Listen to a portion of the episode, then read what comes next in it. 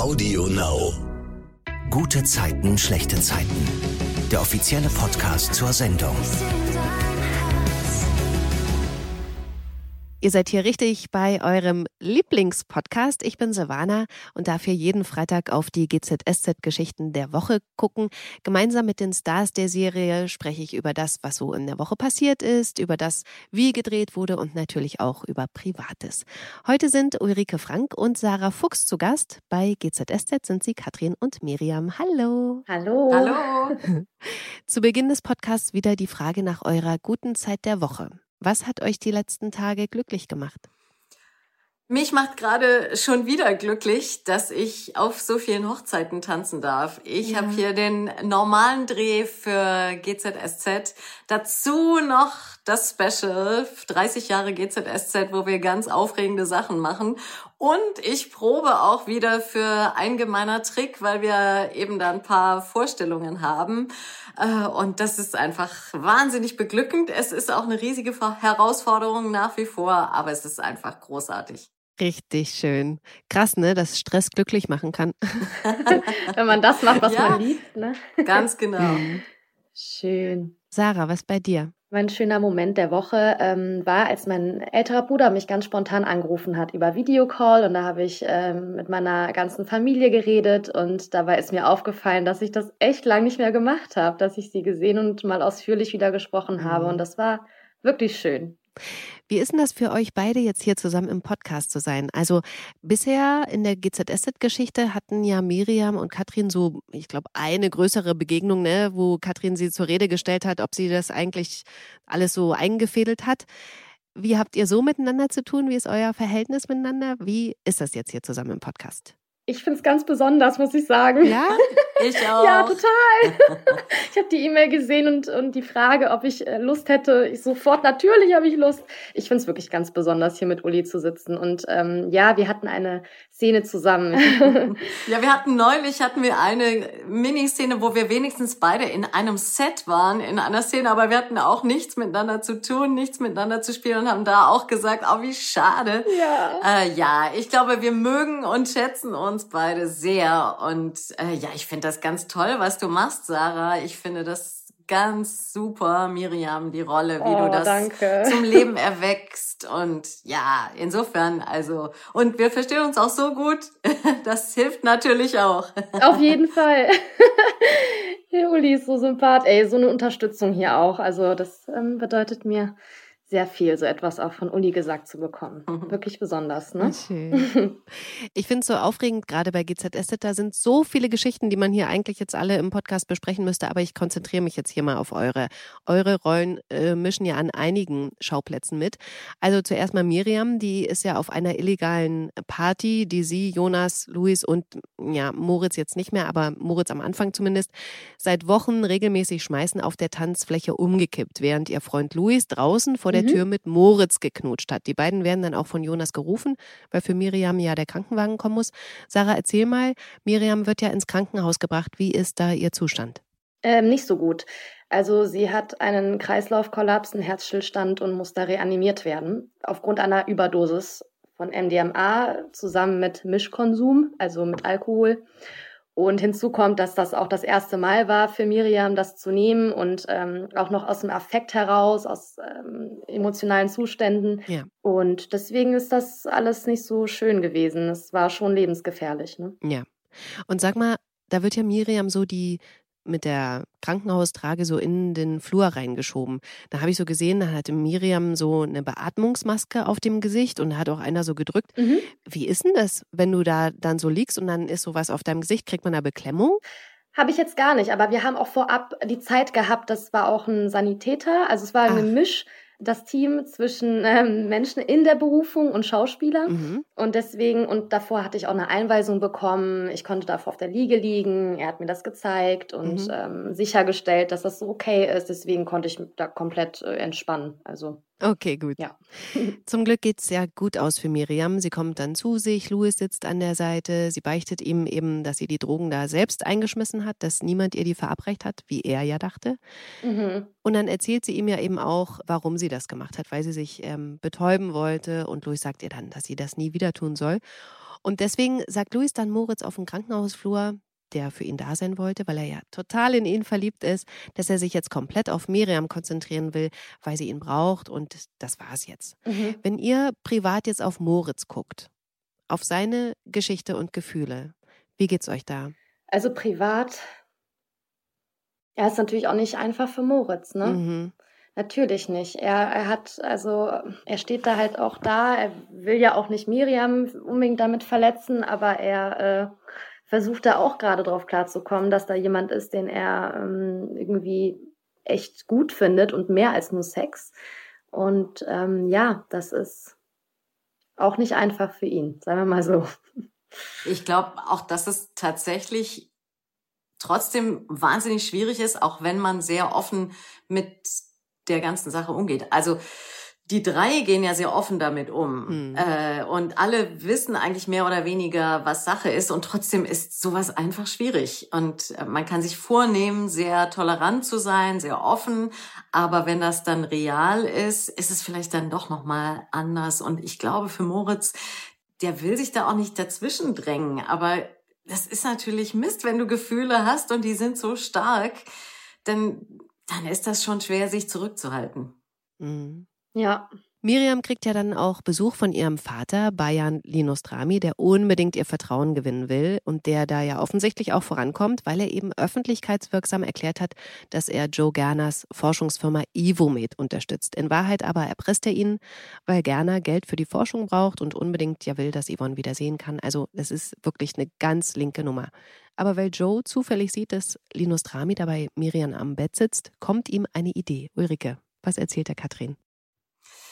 Naja, also Gerner sucht nach einer Schwachstelle bei Linostrami. Ähm, er, er braucht irgendwas, damit er da so aus Lenostramis Fängen kommen kann und sich befreien kann, dass der ihn nicht weiter erpresst und unter Druck setzt. Und natürlich, als er sieht, dass das Lenostramis Schwachstelle ist, nämlich die Liebe zu seiner Tochter, zu Miriam, da wird ihm klar, da kann man ihn packen. Mhm. Und äh, ja, also wir kennen ja auch Gerner, wir kennen auch Katrin.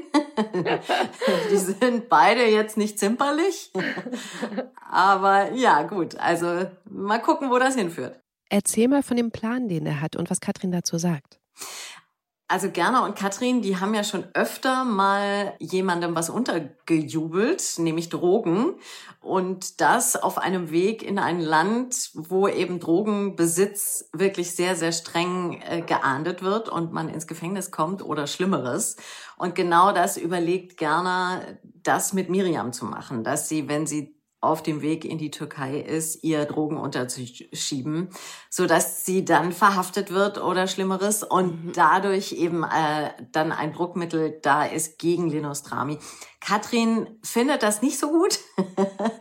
ähm, einmal glaube ich, weil sie wirklich, weil ihr klar ist, dass Miriam ja nun so gar nichts damit zu tun hat. Und äh, ihre Erfahrung ist, also sie haben das damals, Katrin und Gerner haben das damals mit äh, David Brenner gemacht das war ganz schlimm in Singapur äh, und Katrin war damals diejenige, die dann auch zu äh, Gerner gesagt hat, wir können das nicht machen, die bringen den um, äh, wir holen den heraus und das ist auch gelungen. Insofern hält Katrin das nicht für eine gute Möglichkeit, aber trotz allem ist klar, Miriam ist der Softspot von Linus und mal gucken, was man damit machen kann. Und ich finde so toll, dass Gerner sich tatsächlich überzeugen lässt von Katrin und er versucht jetzt auf subtile Art zu zeigen, dass mit einem Joe Gerner nicht zu spaßen ist. Sarah, erzähl mal, wie er auf Linus Trami Druck ausübt. Er schickt Miriam einen Blumenstrauß mit einer Postkarte und einer Karte, ähm, gute Besserung. Und ähm, ja, damit möchte er Linus Trami natürlich zeigen, äh, ich habe wahrgenommen, dass du dich mit deiner Tochter gut verstehst und dass ähm, dir deine Tochter sehr wichtig ist. Er beobachtet uns nämlich vom Fenster und er sieht auch bei den Nostrami eine Emotion und eine Fürsorge. Er hat auch davor mit Gerner ein, ein Gesprächsthema erstmal gehabt, also bei W&L und zischte auch raus, äh, sobald da Tochter ist. Und ja, das möchte Gerner natürlich nutzen, um auch zu sagen, äh, du bist nicht der Einzige, der hier etwas äh, ne, in der Hand hat, sondern äh, das kann auch ganz schnell mal ausarten. Also ja. Und deswegen platzt dann Linus Trami bei Joe ins Büro. Warum bringen Sie meiner Tochter Blumen? Herr Linostrami, als Ihr Geschäftspartner leide ich natürlich mit, wenn Ihre Tochter etwas zustößt. Unsinn! Es war nur eine Geste.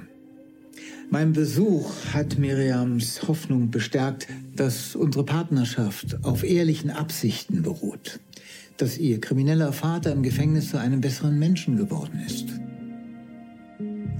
Diese Hoffnung kann sich natürlich jederzeit zerschlagen. Sollte die Ivomet-Forschung überraschend eingestellt werden.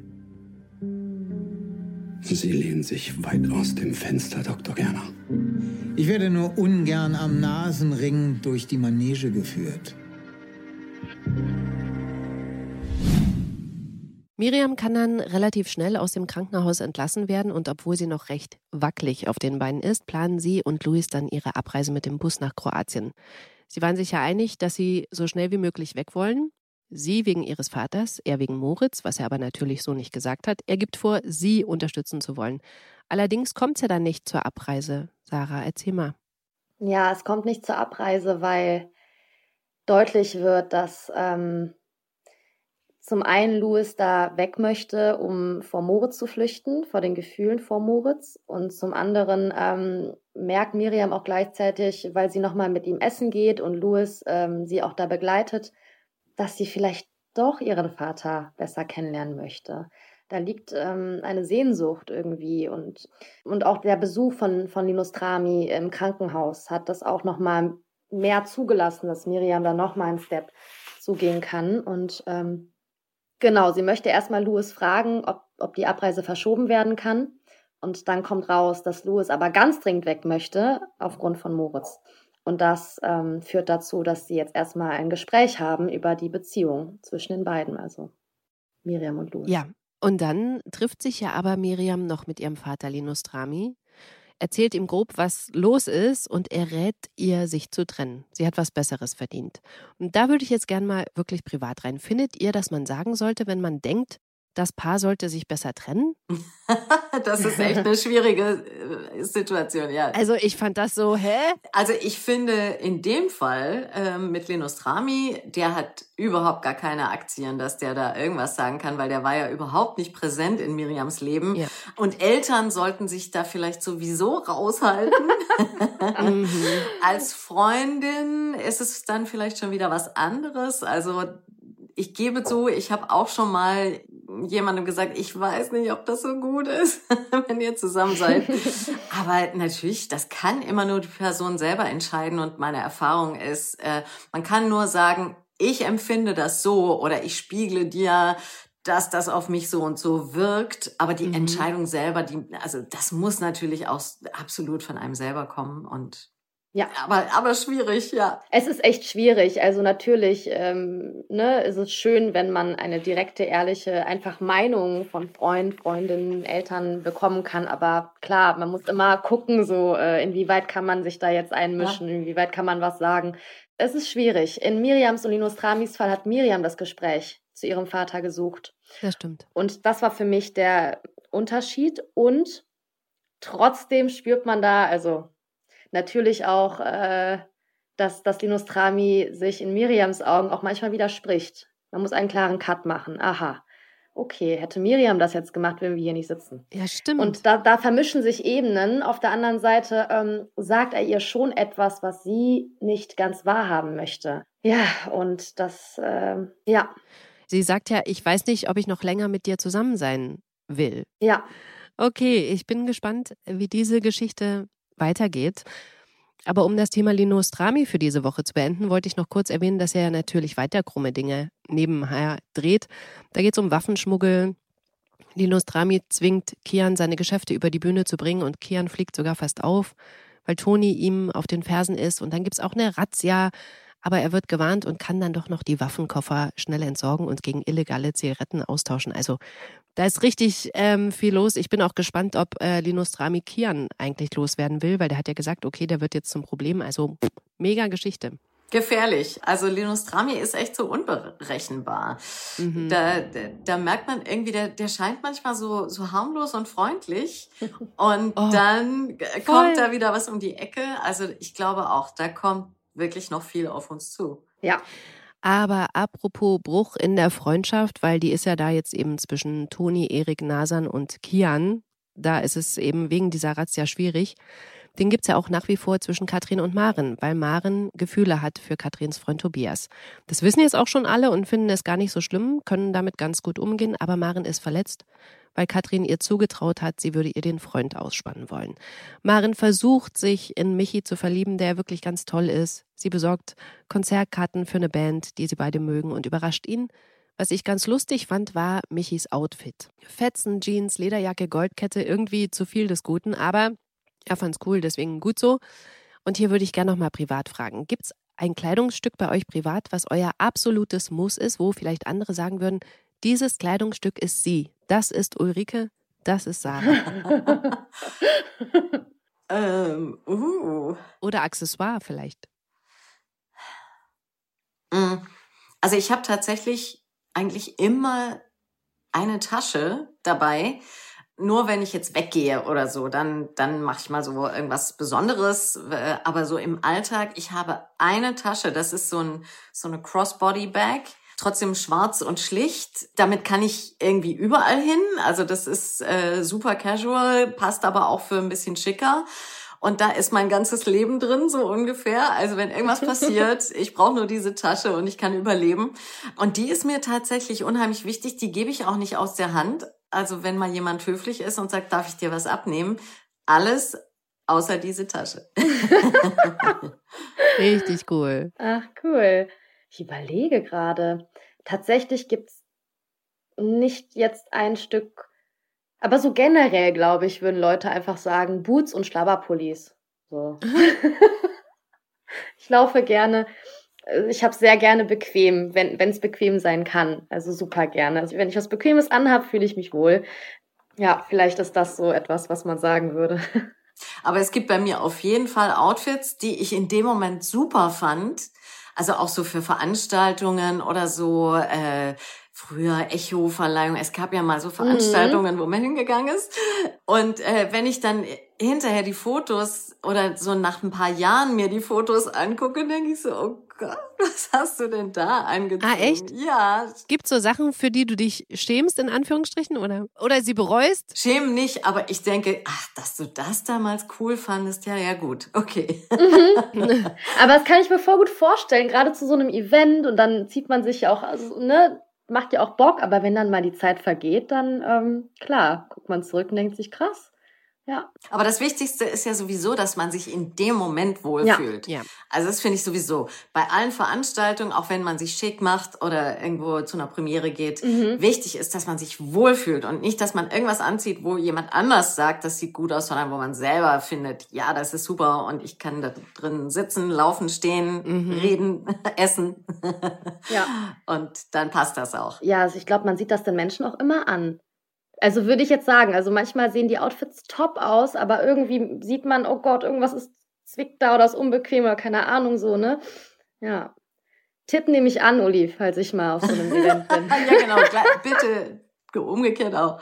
Auf jeden Fall fühlt Michi sich super wohl in seinem Outfit ja. und das ist herrlich. Ja. Genau, und die beiden, Maren und Michi, haben ja auch wirklich einen mega Abend. Da ist ganz viel Nähe, ganz viel Vertrauen, aber dann läuft Tobias über die Straße und alles ist verpufft.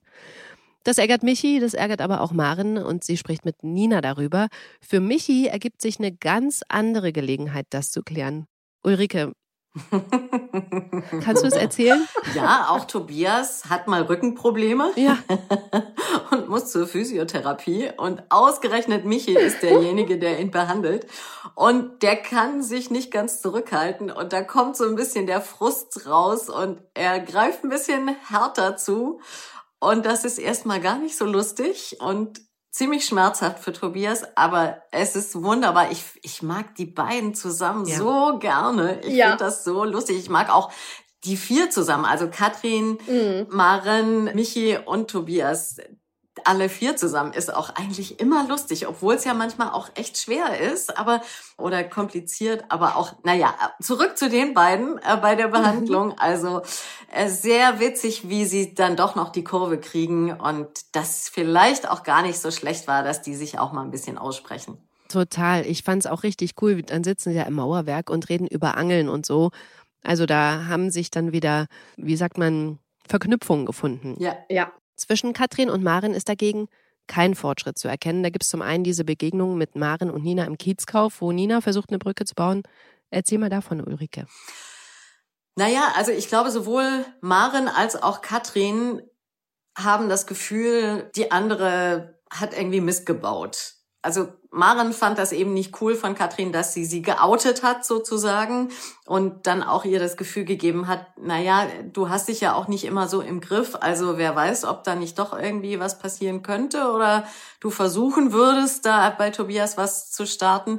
Umgekehrt ist eben für Katrin dieser ganze Vorgang auch, ja, also findet sie total schwierig und auch, dass Maren so getan hat, als wäre der Streit zwischen ihnen Katrins Schuld. Also da hat, hat ja auch Yvonne und die Freundinnen haben ihr da echt mächtig dann Zunder gegeben.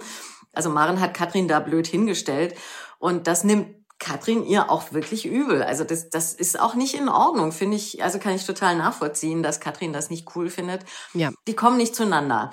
Katrin merkt ja, dass da ändert sich nichts. Maren ist immer noch verknallt in Tobias, auch wenn sie sich ziemlich sicher ist, dass da irgendwie was anderes dahinter steckt und dass das nicht, äh, ja, es ist kompliziert. Und deswegen, auch wenn Nina versucht, irgendwie vorzuschlagen, dass sie sich alle bei Yvonne treffen, weil ja eigentlich äh, da was zu feiern ist, weil Yvonne jetzt wieder in dem Forschungsprogramm da von Ivo mit äh, drin ist, da können beide nicht über ihren Schatten springen. Mhm. Und äh, trotzdem fällt es beiden auch sehr schwer, weil sie vermissen sich. Die, die, die sind sich eigentlich super nah, aber im Moment geht's irgendwie nicht.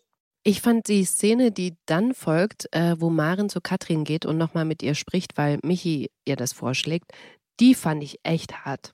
Erzähl mal davon noch. Ja, also Michi bestärkt Maren eigentlich darin, es doch nochmal direkt zu versuchen bei Katrin und zu sagen, komm, komm doch dahin zu Yvonne und es wäre doch schön. Und Katrin sagt, nee, ich lass mal, ich kann das nicht und ich will das auch nicht. Und Ende der Durchsage.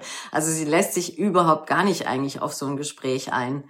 Und das ist schon hart, aber es ist auch, naja gut, es ist natürlich auch ein bisschen Katrin, aber es ist auch eben immer Selbstschutz.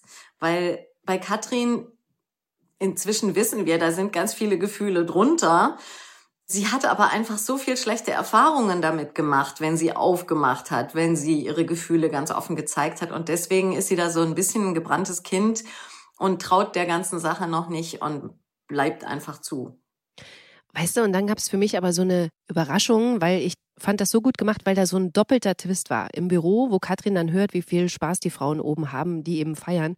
Und dann wirklich doch bei Yvonne im Wohnzimmer steht und ich dachte so, ah, cool. Mhm Sie hat sich einen Ruck gegeben, sie liebt ihre Freundin und dann so, nee. Mhm. Sie holt stattdessen Nina von da weg und sagt, das ist was Dringendes bei der Arbeit. Das fand ich echt überraschend. Und daraufhin gibt es ja dann ein vielleicht entscheidendes Gespräch zwischen Katrin und Maren. Erzähl mal, bitte. Ich glaube, dass das vielleicht auch nochmal so ein starkes Signal an Maren war, dass sie eben diese Runde mhm. gesprengt hat sie findet irgendwie da keinen Weg, aber sie sagt noch mal ganz klar, ey, das ist Mist so, wie das hier läuft. Eigentlich müsste ich dazugehören, aber das geht nicht und dann will ich auch nicht, dass das stattfindet. Also da kommen ihre Gefühle eigentlich durch und Maren könnte sie eigentlich lesen, kann es aber in dem Moment offenbar nicht. Und zufällig begegnen sich die beiden dann auf der Straße, als sie beide rauskommen, zur Tür rauskommen und dann macht Maren sie da eigentlich noch mal richtig an und sagt, was war das denn? Das ist ja voll doof. Mhm. Und dann reagiert Katrin endlich mal, ja, also ehrlich und sagt dann, Mensch, bist du doof? das ist, weil das so blöd für mich ist. Ich vermisse dich total und ich liebe dich. Du bist meine Freundin, ja. meine beste Freundin. Und das, ich finde das auch ganz. Boah. Ich habe mich so auf diese Szene auch gefreut, weil ich auch toll finde, dass wir das so thematisieren, diese Liebe zwischen Freundinnen oder Freunden oder was auch immer. Also mhm. die freundschaftliche Liebe, das ist bei vielen ja immer so, ach, wir trinken Prosecco und mhm. gucken einen Film zusammen. Aber auf eine andere Art ist es ja auch eine Beziehung. Und dass wir das jetzt hier so bespielen und so eine schöne Geschichte da haben, das freut mich sehr. Also eine, man hätte ja denken können, als Maren sich in Tobias verliebt hat, ah, das wird wieder eine Dreiecksgeschichte und dann äh, mhm. verliebt sich Tobias auch in Maren und der Mann zwischen zwei Frauen. Aber nee, das ist jetzt mal genau andersrum, sondern da ist die Liebesbeziehung zwischen Katrin und Tobias und die Freundschaft zwischen Maren und Katrin und das ist die Dreiecksgeschichte und mhm. das ist noch mal ganz neu und ehrlich gesagt so so habe ich das äh, auch noch selten gesehen und finde es toll, dass wir das so erzählen. Voll, Uli. Mhm. Ich habe das auch gesehen, diese Szene. Ähm, und habe genau das gleiche gedacht. Ich habe mir so, boah, wie schön, dass mal hier die Kraft, die Liebe, die Verbundenheit zwischen Freundinnen über allem steht, ja, weil einfach da, das ist eine Beziehung, die basiert auf Jahre und äh, man hat so, das war so schön, man hat so gesehen, wie sehr ihr euch liebt. Mhm. War richtig schön. Super. Ich fand es auch so emotional, ne? Also da auch wieder dieses Tränen in den Augen äh, zu haben. Und das ist ja auch immer das, was ich als Zuschauer und Fan sowieso so krass finde, diese Gefühle eben hochholen und das so auszudrücken. Hast du dir dafür dann eben wirklich was hochgeholt oder war das mit Mentholstift? Ja, ich sage das ja immer wieder, das kann jeder, jede so machen, äh, wie er, wie sie möchte. Ich habe noch nie einen Tränenstift ah. äh, benutzt. Es, ich finde auch gar nicht, dass, also entweder die Tränen laufen oder sie laufen nicht. Wichtig mhm. ist, dass die Emotion rüberkommt. Und mir hat mal ein Schauspiellehrer während des Studiums gesagt, nicht du musst weinen, die ZuschauerInnen müssen weinen. Und wie du das herstellst, das ist egal. Also auch wenn im Drehbuch steht, es läuft eine stumme Träne äh, über ihre Wange, wenn das passt, wenn das kommt, gut. Aber wichtig ist, dass die Emotion stimmt und dass das glaubwürdig ist. Mhm. Meistens passiert das dann auch. Absolut. Und toi, toi, toi, ich will es nicht verschreien, aber ähm, äh, ja, also bei mir funktioniert das eigentlich ziemlich gut mit dem Weinen, weil die Emotion eben auch stimmt. Und sag mal, weil ihr habt es ja auch gerade angesprochen, dass Katrin hier zu Maren sagt, sie liebt sie. Wie ist denn das bei euch privat? Sagt ihr eurer besten Freundin, eurem besten Freund auch, ich liebe dich? Oder ist das wirklich für eure Beziehung aufgehoben? Ich sag das auch zu Freunden. Ich auch, absolut. Ach, schön. Und ich finde das auch ganz wichtig, dass man das auch wirklich so ausdrückt. Also das sind ja nicht viele Menschen. Man sagt ja jetzt nicht seinem ganzen Freundeskreis nee, irgendwie, nee, ich liebe nee, dich. Aber wirklich so diese ganz nahen Menschen, denen sage ich das auch und finde das unheimlich wichtig, dass man sich das sagt. Ja. Ah. Voll schön. Zum Schluss würde ich noch ganz kurz den für mich Kracher der Woche besprechen. Das, was ich niemals erwartet hätte.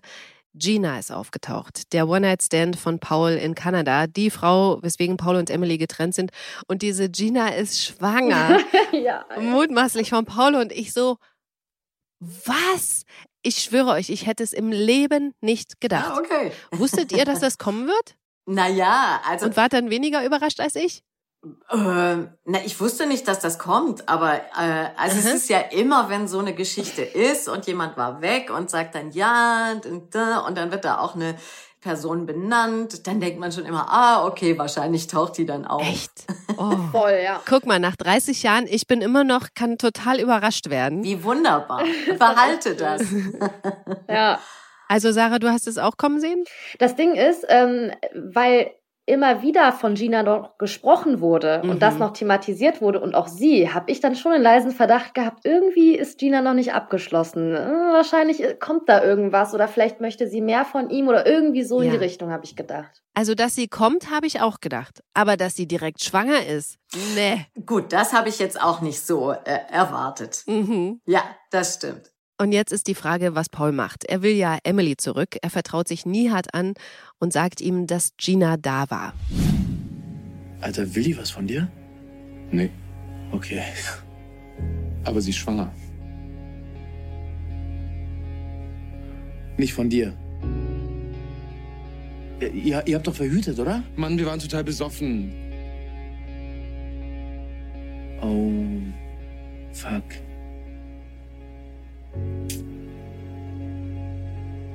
Das war's. Das verzeiht mir Emily nie. Was machst du jetzt? Keine Ahnung. Hey, du bist Papa. Glückwunsch. Und dann bestellt Paul Gina ins Vereinsheim, sagt ihr, dass er nicht für sie und das Kind da sein wird, weil er seine Frau zurück will. Aber dann entdeckt er das Ultraschallbild und das lässt ihn nicht kalt. Das holt er am Ende sogar wieder aus dem Mülleimer und legt es im Hotelzimmer in den Nachttischschrank. Und ohne was zu wissen, würde ich jetzt mal tippen, das ist keine so gute Idee, das Bild aufzuheben. Hast du doch in 30 Jahren was gelernt, oder? ja. Oh. Und äh, wird sicherlich noch eine Rolle spielen. Also auch, auch eine richtig coole Geschichte. Ich habe noch eine Frage, bevor wir den Podcast beschließen. Habt ihr ein Foto, das euch unglaublich wichtig ist und könnt ihr beschreiben, was da drauf zu sehen ist? Ähm, ich habe ein Foto von ähm, mir als Kind in meiner Familie. Und da, äh, das ist eigentlich ein ganz willkürlicher Moment im Garten. Und irgendwie finde ich das so wichtig, weil das ganz viel irgendwie zeigt, finde ich. Es ist Sommer im Garten oder welche Jahreszeit? Genau, es ist Sommer. Ähm, Stimmt gar nicht, es war Ostern. Ostern, wir Aha. sind Ostereier suchen und das war auch immer so eine Tradition und so ein Familienmoment und äh, irgendwie mal eine, eine Momentaufnahme, wo jeder Zeit hatte und ja, wie schön. Es gibt bei mir auch verschiedene Fotos tatsächlich, die mir viel bedeuten. Das hat auch viel mit Familie zu tun, auch schon also Großeltern und Urgroßeltern. Hm. Das finde ich auch ganz spannend, weil da ja auch Fotos früher gar nicht so üblich waren und das waren ja eher seltene Dokumente. Ähm, aber es gibt ein Foto, das bedeutet mir auch sehr viel. Das ist ein Foto mit meinem Mann, Marc Schubring, der Komponist ist und der hat ein Musical geschrieben, Emil und die Detektive. Und das mhm. wurde am Theater am Potsdamer Platz gespielt und ich durfte da mitspielen in der Produktion. Ich spielte Emils Mutter, Frau Tischbein. Aha. Und das war, äh, ja, das war keine einfache Geburt, bis das dann letztendlich da äh, uraufgeführt wurde und dann gleich an so einem tollen großen Haus. Das war natürlich äh, super.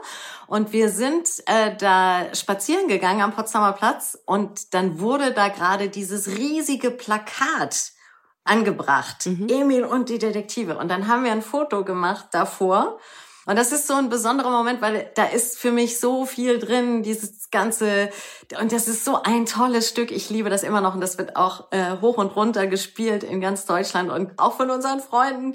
Die Kinder singen es und können immer noch mitsingen. Meine Nichte, die, wenn du brauchst nur einen Titel nennen, dann singt die dir den ganzen Song und so. Und das ist so, da ist so viel drin und äh, das steht dafür und das ist wunderbar. Oh, schön. Richtig schön.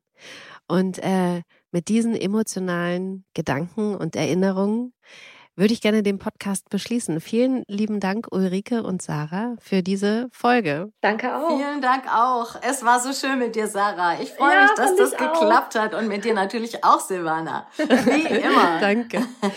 Bleibt gesund und gut gelaunt. Bis zum nächsten Jawohl. Mal. Bis dann. Tschüss. Tschüss. Gute Zeiten, schlechte Zeiten. Der offizielle Podcast zur Sendung. Sie hörten einen RTL-Podcast.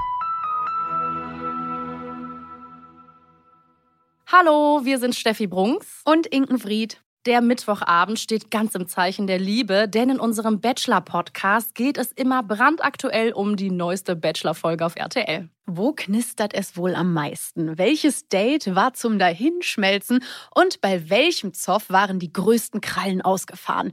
Uns entgeht nichts. Wir haben außerdem immer wieder neue Gäste im Talk und der Bachelor verrät uns in jeder Folge das ein oder andere Geheimnis von sich. Hört doch mal rein. Der Bachelor, der Podcast auf Audio Now. Wir freuen uns auf euch. Audio Now.